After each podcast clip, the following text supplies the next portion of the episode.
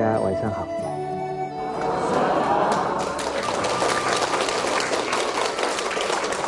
我们早上讲到《弟子规》，亲所好，力为具；亲所恶，谨为去。啊，这一句经文。啊，亲所好，我们在早上也提提到了，父母啊所爱好的东西。子女啊，会起而效法。那当父母所爱好的是非常有价值的人生，那孩子他也会立志啊往这个方向走。啊，假如父母所追求的是虚华的人生，那孩子可能就会耳濡目染，受影响。所以我们常说啊，人生要追求。富贵，那什么是真正的富贵？我们为人父母、为人长者，要清楚认知，什么才是真正的富贵？什么是富？这个答案呢？假如问中学生，他会怎么答？哎，很有钱叫富。那他的答案为什么这么标准？谁给他的影响？那你再问他什么叫贵？他会答什么？当官当的很大，叫贵，所以我们要引导孩子，富啊，绝对不是钱很多叫富。比方说，他今天假如不知足，啊，纵使钱给他再多啊，他也不会觉得快乐跟满足。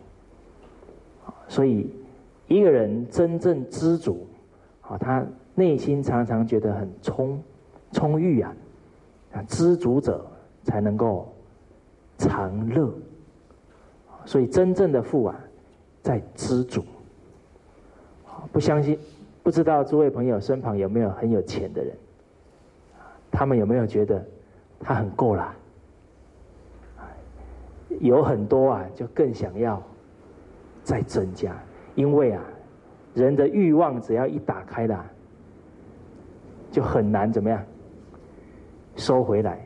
哦，所谓遇事深渊，遇事深渊，这个深渊踏下去啊，不见底。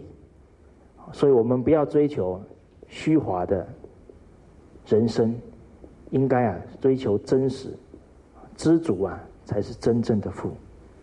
而当我们这样引导孩子，那他这一生啊。懂得知足，才不会成为啊物质的奴隶，才不会崇尚虚华。那什么是贵？一般孩子说，官做的很大叫贵。其实啊，当当官的，他拿到这个权位的时候，最重要的是哪一件事啊？当他有机会。当人民的领导人，当员工的领导人，他绝对不是拿着这个权位啊，去压迫别人，甚至于为自己谋福利。啊，假如是这样的长官跟领导人，等他下台以后，会有什么结果？啊，所有的人呐，都很唾弃他。好，所以这个贵啊。我们要求其真正的意义啊！人敬则贵。好，当每一个人看到你都心生欢喜啊，都打从心里啊尊敬你、佩服你，那个才是实在的贵啊！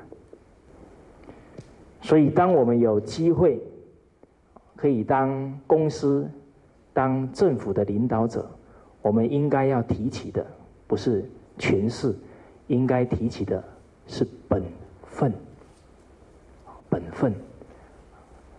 为人领导者，应该更重要的，比方说是一个企业的老板，我们应该时时念着如何带领员工走向更好的生活。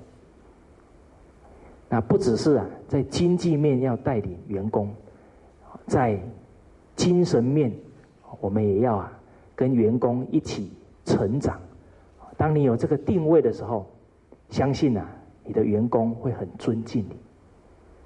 那当政府的领导人很重要的，因为我们每一个决定影响的层面呢，都非常的大，所以处高位者更应该啊战战兢兢、谨言慎行，因为我们的一言一行所带动的影响面很大，所以当我们能处处为下属、为人民着想，相信当你离开这个位置的时候，他们一定会感你的恩德，对你一样的爱戴，啊，绝对不会一朝一朝天子啊，一朝臣。那人是不是一定要有权位的时候才能有贵气啊？才能会让人家尊敬？哦，那不见得。孟子说啊：“爱人者，人恒爱之；敬人者，人恒敬之。”在新加坡有一位许泽女士，今年已经一百零六岁。她每一天呐，只吃一两餐。他食物方面的欲望啊。很低，诸位朋友，这个欲望很低，是不是强迫自己忍出来的？不是啊，其实人都说哦，一定每一天要吃三，最少要吃三餐，有的还吃四餐，还吃午餐。吃饭哦，实在很浪费时间，你有没有这个感觉？好，那人为什么要吃饭？因为消耗很多能量，所以要吃很多饭。那当人的烦恼越多啊，就需要更多的食物。那烦恼越少呢，需要的食物就少。所以其实许哲女士吃那么少啊，那是自然而然的，因为他烦恼很少，他不为自己啊谋私利。啊，他时时只想着如何啊帮助别人，所以烦恼轻，智慧长，自然而然就不需要那么多的食物。所以从许哲女士身上，我们也可以体会到，当初颜渊跟孔夫子学习，他是法喜充满，所以纵使他一箪食啊，一瓢饮。一般的人都受不了他这种生活情况啊，但是人不堪其忧，回呢不改其乐啊。所以，当一个人的精神层面越提升，你对于物质的需求啊，自然慢慢就放下了，就减少。那许哲女士因为吃少，然后他穿的衣服呢？他说他没有买过衣服，都是啊，从垃圾堆里面捡的。因为他是新加坡人啊，我在想，纵使他是垃圾桶捡的衣服啊，可能也没有破洞。好，可能退了款式啊，很多人就把它怎么样扔掉了。他觉得很可惜，把它拿起来穿。他穿这些衣服啊，除了。习物以外啊，珍惜物品还有一个很深的含义，因为他一个人啊，照顾几十位老人家，他都是登门呐，把一些生活用品，吃的穿的送给他们。那他为什么要穿这一些很很便宜、很简单的衣服？因为他去探望的都是生活比较。贫乏的，哦，假如他身上穿着旗袍，很高雅，啊，然后提着一包这个白米，然后走过去，接受的人一定会觉得很有压力，哦，我会不会弄脏你的衣服？所以当他呢穿的跟他们一样的时候，就倍感亲切，所以他走到这些。朋友的家里面呢，哦，我看到他们看到许哲女士那种欢喜跳跃的表情啊，就好像见到自己的亲人一样。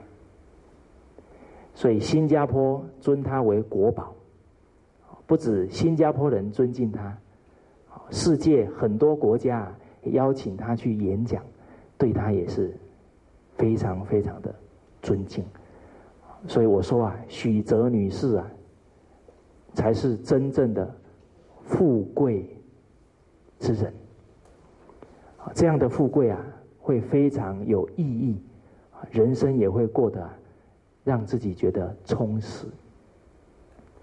所以，当我们好的富贵是这样的富贵，那你的孩子也会往正确的方向去经营他的人生。我常常会问家长：“你希望啊，你的孩子以后能过什么样的生活？”诸位朋友，您说说看，你以后希望孩子过什么样的生活？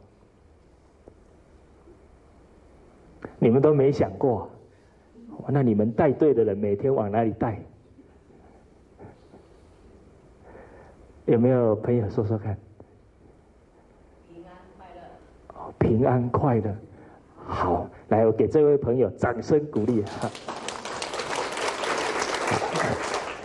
我们每天想平安快乐，观世音菩萨平安快乐，求啊，要如理如法去求，啊，天上不会掉馅饼下来。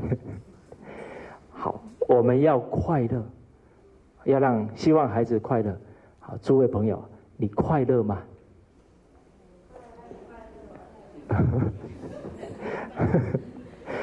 哦，我因为很多朋友回馈就说：“哎呀，我只希望他快乐就好了，也不希望他以后有什么啊赚多少钱。”我说：“你的要求听起来很简单哈，事实上做起来很困难，因为你自己假如都不快乐，你如何如何引导孩子去过快乐的生活？”所以，什么才是真正的快乐？你们想清楚了没有？哦，知足常乐，哇，太好了！掌声鼓励，马上就领会在心里面了。哦，真的，一个人知足啊，他与人相交往都懂得感谢别人，他越是这样的态度啊。朋友跟亲戚啊，就特别喜欢他。好，再来，还有什么是真正的快乐？无忧无虑，无牵无挂。好，要无忧无虑啊！确确实实，这个对于人生的道理啊，要很融通啊，你才能够达到无忧无虑。所谓理德啊，心安才能无忧无虑。什么道理呢？比方说，中国有一句话叫“儿孙自有啊，儿孙福”，啊，所以不该你担心的，你就不要多操心。那不是叫你不要管孩子哦，是在他还没有成人以前，在他小时候，你要先把他的根基怎么样扎好了。之后啊，因为他已经有德行，自然有他往后的人生姻缘，哦，你就不要啊去操纵他，不然你累啊，怎么样？他也累嘛。所以我常常做一个比喻，你呀就好像教你儿子开车，当他要上方向盘以前，你要把他教好了。等他已经上了方向盘，在开车了，你就不要站在旁边一直拉他的方向盘，这样会怎么样？车子会晃来晃去，到最后可能砰。好，所以你要先，比方说，要让你的孩子懂得如何看人，如何选他人生的对象，你要把他教好了。等到他已经长大了，你没教好。到时候他选了一个要论结婚论嫁的，你又在那里阻止，真的就你痛苦啊，怎么样？他也会痛苦。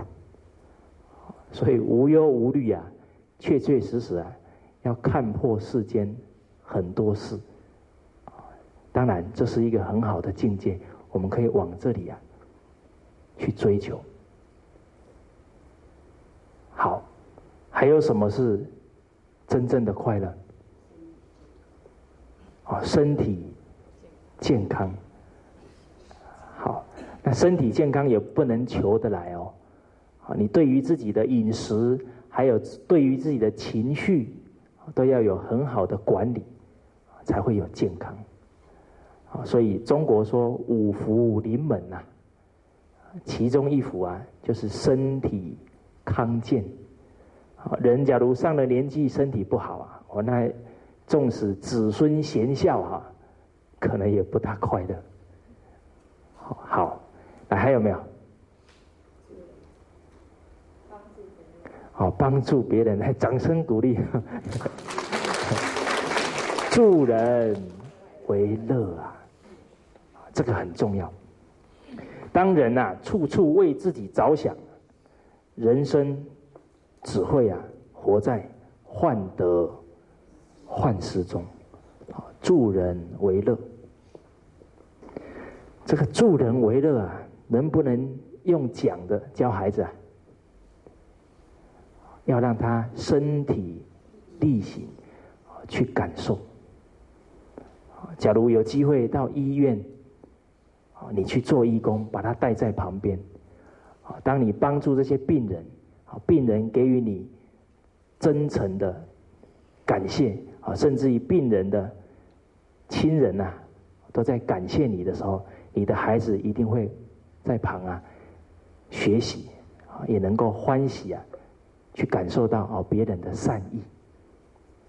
那有一个老师啊，他学了中国文化以后，都拿《弟子规》啊来教诲他的学生。刚好去年的三八妇女节，他的学生呢就走走到台前来跟他商量，说：“老师啊，我们已经决定了，明天三八妇女节要买两朵花。”他老师觉得很纳闷啊，他是男老师，说你买两朵花干什么？他就跟老师说：“我们全班决定，一朵啊送给全校的女老师，一朵啊送给自己的妈妈。”老师一听呢，啊，突马上呢随喜功德，哇，太好了！老师支持你们。你看，还老师还没想到啊。孩子学了以后啊，就很能够啊，去想到老师曾经教过他们的这些道理：要尊敬老师，要孝顺父母。所以当天呢，这些孩子啊，拿着花在校园里面啊，就把花呢送给各个年级的女老师。那有一位男同学啊，回来之后呢。满脸满脸笑容，他老师就过来说：“你怎么这么高兴？”他就跟他的老师说：“当我把花拿给女老师的时候，哇，他的笑容非常灿烂，还跟我说谢谢。”那老师接着就问他：“你在这个时候体会到什么？”学生就说：“施比受啊更有福。”所以让孩子。去付出啊，他就会感受到付出的快乐。好，所以我们助人为乐，也要从小啊带着孩子去体会付出的这一些经验。好，这是助人为乐。好，还有没有？我们已经举了多少？快乐了，知足常乐，助人为乐，还有身体健康，那这个都要努力的哦，这不是平白来的，还有没有？你们怎么这么 想要无忧无虑？所以无忧无虑要有智慧，所以我们也要不断提升学问。再来，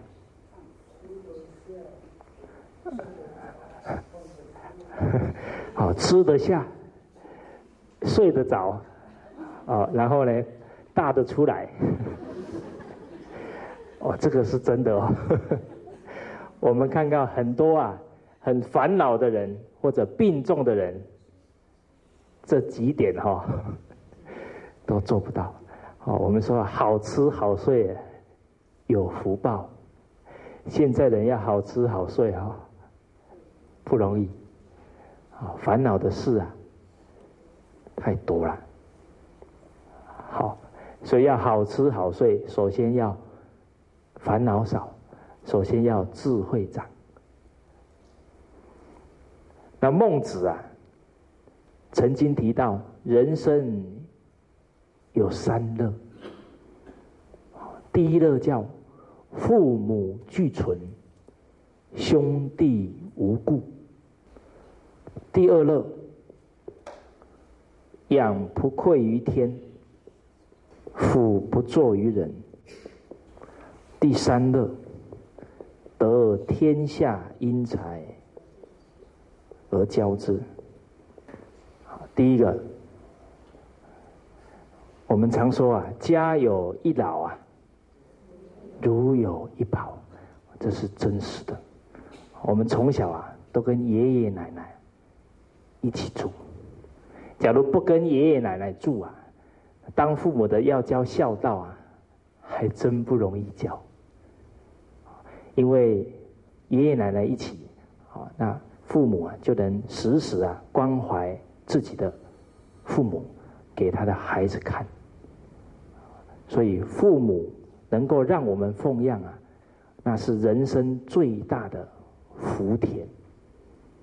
而当我们在回馈父母的恩德啊，你也会觉得人生非常踏实，非常啊快乐。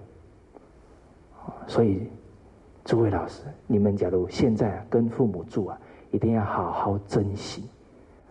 有一次啊，我们有一位老师说，他常常帮爸爸洗头，帮他爸洗头，我听了很羡慕。因为我现在常常不在家里，想帮爸爸洗个头都没机会，所以你们有机会啊，要好好啊珍惜。那兄弟无故啊，兄弟啊，生活事业都发展很好，也没有出现意外死亡的情况，因为兄弟啊是陪我们人生啊走最久的。亲人，那父母俱存，兄弟无故，啊，家和啊，万事就兴，啊，所以这是人生啊第一乐事。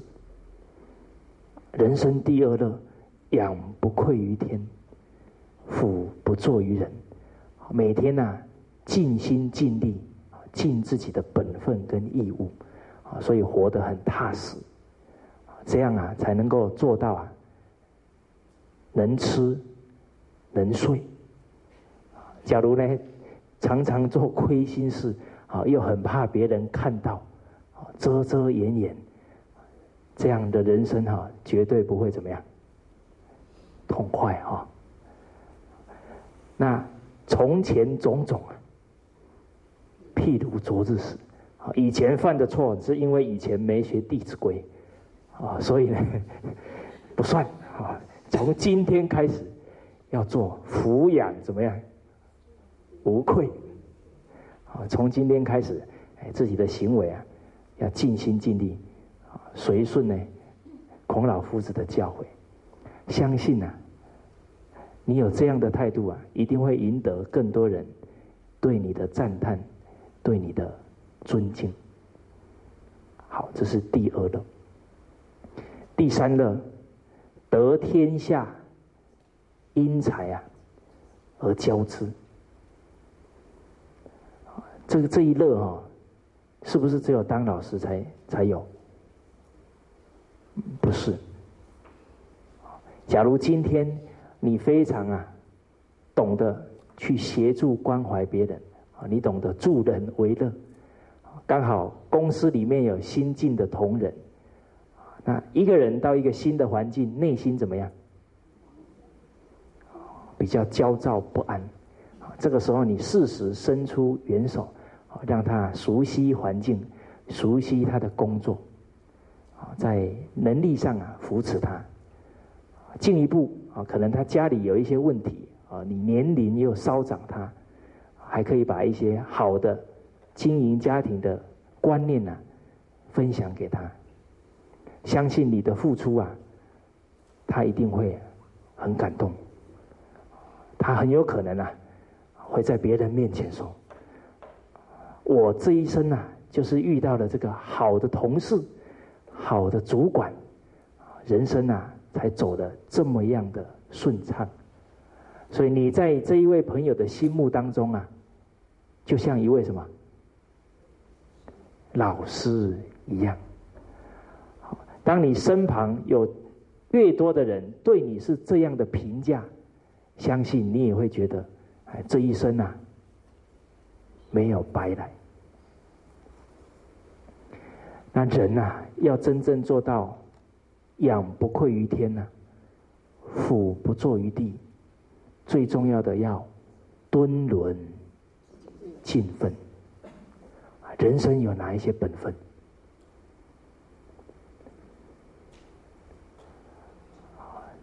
在这短暂的生命啊，我们应该啊，扎扎实实去经营一些一生一定要尽的本分。文天祥啊，有一句很有名的名言，叫“人生自古啊，谁无死？留取丹心呢，照汗青。”你看这一句气魄。有没有跟他相应？好，仰不愧于天，俯不怍于人。好，诸位朋友，你们都背过这一句话，那这一句话对你的人生有什么影响？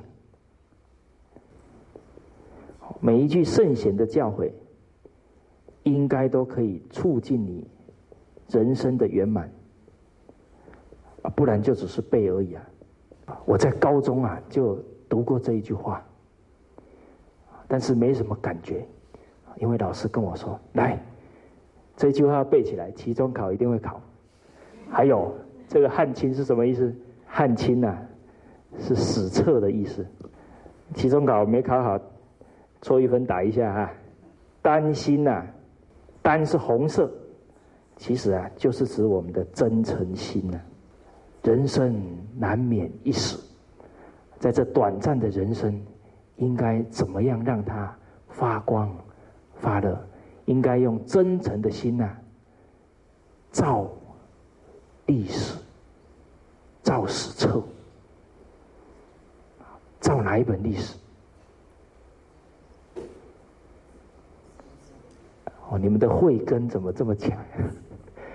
一定要先造自己的历史。我们人生啊，走了几十年。现在呢，回头看看，你是满意还是不满意？你是欣慰啊，还是惶恐？哎呦，都这么大了，还有很多事啊没做。所以人啊，首先要对得起自己，对得起自己。除了要造自己的历史啊，当然，你人生的历史要靠你走出来。你还可以用你的真诚啊，造谁的历史？造谁的？你们都没有发亮啊！照谁的？哦，周边的人。我们要知所先后，你不要一下子就照到美国去了。旁边的要先照好，先照啊。啊，哦，好，先照家人。我们说啊，百善呐，孝为先，所以要先用自己的真心呐，去力行孝道，让你的孝心孝行写在父母的人生历史上。好，让你的父母呢，面对别人的时候都说啊，我这一辈子啊，养这个儿子啊。真有价值。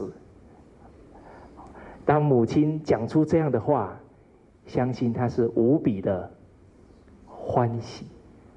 好，那照父母的历史，再来还要照子女的历史。当我们用我们自成的父爱母爱，好好的陪孩子一起成长，好让他扎下德行的根基，让他建立正确的。人生观，好，等到他一出社会，跟其他的人一比较起来，他会觉得非常幸运呐！啊，我这一生就是有这样的父母，才让我有这些正确的观念。所以，当子女每每想到，有我们这样的父母，才能成就他的一生，那我们当父母啊。也是用真心啊，在孩子的人生历史上写下了你的智慧、你的挚爱。除了父母，除了子女，还有没有兄弟啊？为什么老婆都排后面？兄弟，哦。那个兄弟的缘分啊，也是非常难得。我们啊，兄弟人和睦，其实啊，父母最欣慰啊，最欢喜。那我的两个姐姐啊，跟我的感情啊，也非常好，非常好。我我姐姐啊，那时候我决定辞掉公子，要去推展。圣贤教育啊，我的姐姐就告诉我：“你安心的去做吧，每一个月啊，我给你固定一万块钱支持，你不要有后顾之忧。”我姐姐的真心马上照骗我的心灵。当然哈，你们不要关心我有没有拿那一万块。哦，很多朋友听完课说的，蔡老师，你有没有拿？心意呀，最重要啊！二姐这一份心呢，会伴随着我一生呢，都觉得心里很温暖。啊，所以我姐姐呢，造了我的汉亲。当然，人家这么支持我，我一定要尽心尽力做。所以我姐姐呢，我做了一年多以后呢，她很高兴，很高兴。她第一天上课啊，还坐在第一排。她说她是家族代表，还听我上课。好，然后呢，她就跟我妈妈说：“她说我有这个弟弟哦，真的很高兴。”所以我也回馈了，用我的真心啊，照。姐姐的历史，好，那接下来应该排到先生跟太太。好，先生跟太太啊是同事啊，啊同住在一个房间里面，那应该是要最亲呐。好，好，那怎么样照先生的历史，照太太的历史？今天下午我们不是讲了吗？怎么造？时时能够啊看到对方的优点，给他肯定，给他鼓励，哦，他会激发他的潜能。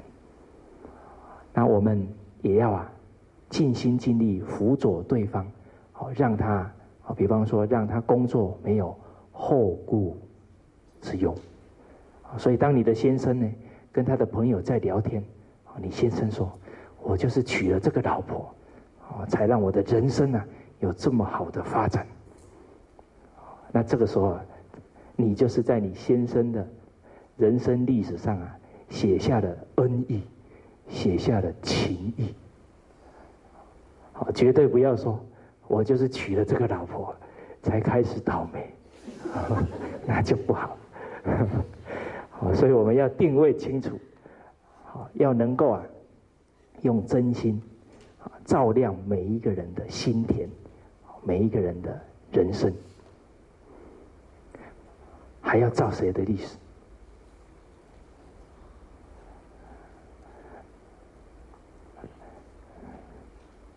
一日为师啊，终身为父。所以，我们要让老师真正觉得教我们这样的学生很有价值。最重要的要怎么样？依教奉行。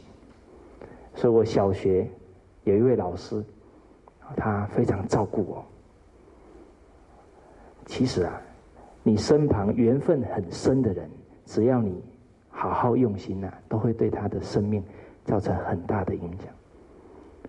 我这位老师，他我上五年级的时候，刚好是他带我，他就问我妈妈，他说：“这个孩子怎么带？”我妈妈就说：“哎，他就是不爱念书。你们看得出来我不爱念书吗？”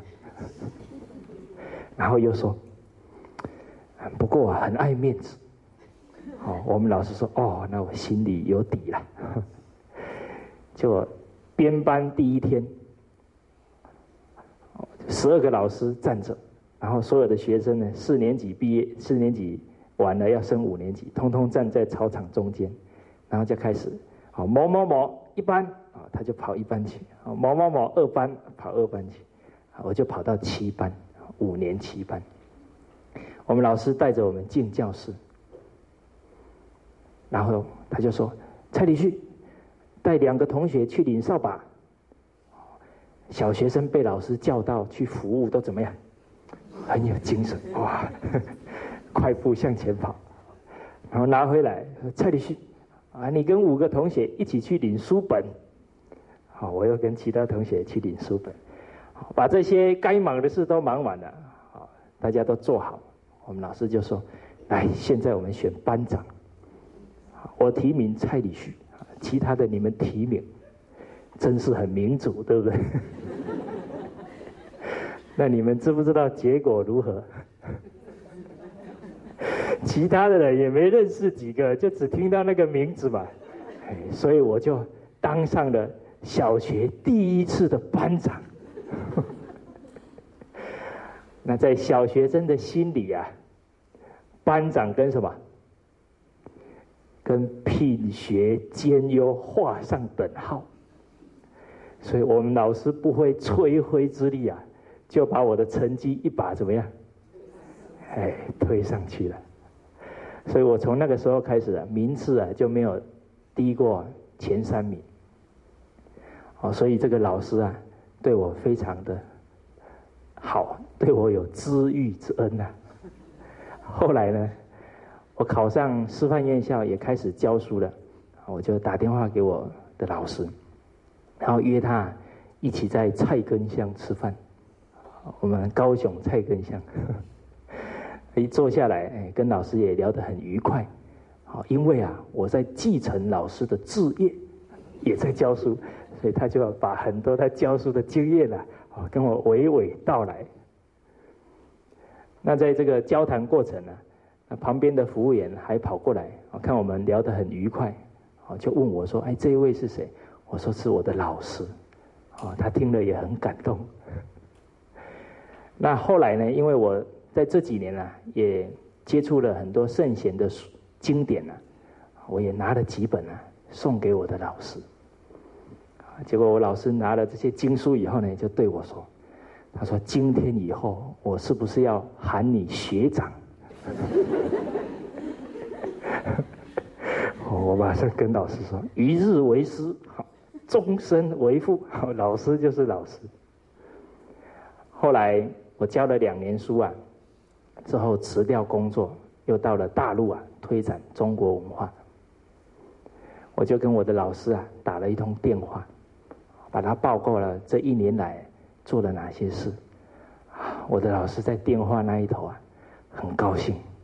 哦，他说啊：“有你这样的学生呢，真快乐。”我在那个时候体会到啊，两种人绝对不会嫉妒你的成就：父母啊，跟老师。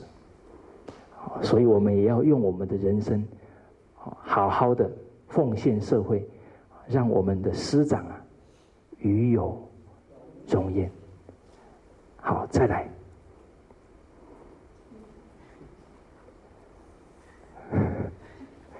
我们都是炎黄子孙，要让我们这一生啊，能够继往开来啊，能够不愧啊几千年中国老祖宗的教诲，我们把它承传下来，承先启后，可不能几千年的文化就断在哇。那这个罪过啊，可不好算了。所以当初啊，我们抱持着这样的态度，希望能够啊，在现在啊，道德沦丧比较严重的情况，赶快啊，推展文化，推展圣贤教诲。啊，那个时候啊，我的父亲呢就说了，他说教育文化这件事情啊，很难做。没有几个人做得起来，我就跟我父亲讲：“我说，假如有一个人、一万人去做，只有两个人成功，那请问我们要不要做？他还有两个成功，代表会成功嘛？对不对？我们不用去问九千多个人他怎么失败嘛？好，所以您为成功啊。”找方法，不愿失败，找借口。一个人要退缩哈，可以找到一百个、一千个理由，都还绰绰有余。但是我们要去看的是这两个人怎么成功。假如这两个人成功了，是因为他是万贯家财，哦，是因为啊，他父母当大官，很有权位，那我不去做。因为我都没有，哦，也确实没有。那假如他们呢，没有钱也没有权，做到了，那我们要看看他是如何做到的，好好跟他学习。那我就举了我自己的老师啊，释净空教授。我说老师他没有钱，而所有的亲人啊，也没有跟他聚在一起。通通没有帮助的力量啊，但是他却能够把圣贤的教诲啊弘扬开来，甚至于是弘扬到全世界去。凭的是什么？诸位朋友啊，很多的事其实啊很单纯，都是从一颗啊真诚心出来。因为他有真诚恭敬的心，所以当他写信给很多著名大学教授，每一个人从他的信当中看得出来他的好学，所以都回信给他说收他当学生。所以他生命当中有三位好老师，都是由于他的好学，老师特别的关怀他。好，由于。真诚，所以得到学问。由于啊有使命感，觉得他这一生能有圣贤教诲，也希望啊利益更多的人。所以由于这一份心呐，就感得很多人对他的支持跟爱戴。所以其实啊，他老人家就是真正啊把圣贤的经典。演出来，所以在老子里面有讲到，天道无亲呐，常与善人。上天呐，绝对没有说哦，这个跟我比较好，我特别疼爱他，没有。天道的回报啊，都跟随在善人的身旁。所谓善有善报，那中庸又讲啊，成者物之终始。一件事情的真正成败啊，在哪里？就在一个字啊，成啊。成者物之终始，不成无物啊。这两句话很有味道。用真诚做出来的事啊，不会因为时空啊，而减少了他的影响性。所以范仲淹很真诚，所以他的人生态度一直影响了几百年的读书人。相同的，我的老师他用真诚心呐，去付出，去传递圣贤教诲。相信他的这一份心啊，也会留在啊他所有的学生心中。所以至诚如神，至诚可以感通，这个都是可以你在当下的人生可以印证的。而当我们不是真诚的时候啊，不成无物，意思就是说。你不是用真诚去做的事，往后一定会败上下来。比方说，你对孩子不真诚，这个家铁定怎么样？铁定衰败。你对你的员工不真诚，纵使你现在还赚了点钱，迟早啊，会怎么样？垮下来。所以你仔细去观察。要真诚对待家人，对待员工，他的家业跟事业啊，才能长长久久。不然呐，保证富不过啊三代。现在这一句话要改一下，你们有没有观察到？还用三代吗？对呀，因为人呐，做人的分寸呐。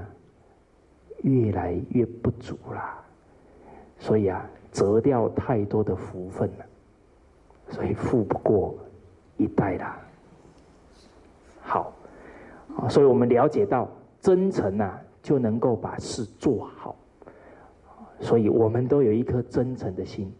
面对这个大时代，我们一定要为往圣啊，继绝学，为万世啊。开太平，诸位朋友有没有听到？哇，好像好遥远，啊，或者是两肩觉得哇，怎么这么重？其实啊，我们保持的一个态度，岂能尽如人意呀？但求无愧我心，啊，所以现在，我们为人父、为人母，啊，就把圣贤的教诲。用在教育孩子上，用在啊家庭里面，那你已经啊在传承中国文化了。也用在你跟同事相处，啊，当同事觉得哦跟你相处很欢喜，啊，你就告诉他，我这些人生态度啊，就是看《论语》学的，啊，就是看《弟子规》学的，我们随份。随力去做，也是功德圆满。好，好，诸位朋友，我们现在呢，再来把文天祥这一句话念一遍，看看诸位有没有觉得味道不一样。好，预备起。人生自古谁无死？留取丹心照汗青。你们朗诵的非常有豪情，所以当我们所确立的人生都是往这些价值去发展，哇，那你做出来的就会就是让你孩子非常佩服的爸爸跟妈妈，所以你的孩子有你这样的榜样，相信他的人生啊也会走向。正确的方向，所以方向正确的，接下来这些小事啊，我们再一一啊来讨论。好，比方说孩子现在在念小学，那我们怎么呢？去开解亲所好，力畏惧，怎么去开解？像我们当老师的啊，就会引导孩子，好父母啊，比方说希望你身体好，希望你学习好，这一些要求，我们要当子女的要尽心尽力去达成。好，所以亲所好，力畏惧。古代的孝子啊。他们也常常啊，都会去满足父母的需要。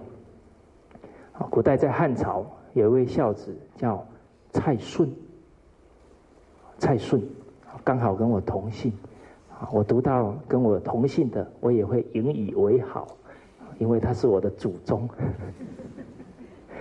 这位蔡顺啊，刚好处在啊比较兵荒马乱的时代。刚好他母亲呢喜欢吃桑葚，好，所以他就去采集桑葚，拿了两个篮子去。采回来的途中啊，不幸遇到盗贼。盗贼很奇怪，你采桑葚拿一个篮子就好，还分两边。他们也很好奇，就问他：“你采桑葚干嘛拿两个篮子？”诸位朋友，干嘛拿两个篮子？哦，你们都认识蔡顺哈？好，这个蔡顺啊，因为他的母亲喜欢吃甜的，所以他采的比较黑、比较紫、比较熟的呢，放一个篮子；比较红色、比较不熟的放另外一个篮子。所以你看，蔡顺确实做到亲所好啊，力为举。结果盗贼听完了。很感动，我会问学生呢，诸位小朋友，盗贼会不会感动？会哦，盗贼都杀人放火还感动？哎，他杀人放火啊，是养成坏习惯了。但是不管怎么坏的人呐，他的内心啊，还是有一颗善良，因为人之初，只是他现在都被。坏习惯被欲望主宰了，所以当我们的行为啊很有德行的时候，就能够啊唤醒他的什么良知。所以诸位小朋友遇到坏人，要不要打他？要不要骂他？不要，要学习蔡顺啊，用德行啊感化他。说不定呢，这个蔡顺刚讲完说是要拿给母亲吃，啊，突然可能就有几个盗贼在那里抱头痛哭，啊，想到他妈妈。好，那我们下一节课啊，再继续来谈蔡顺的故事。好，谢谢大家。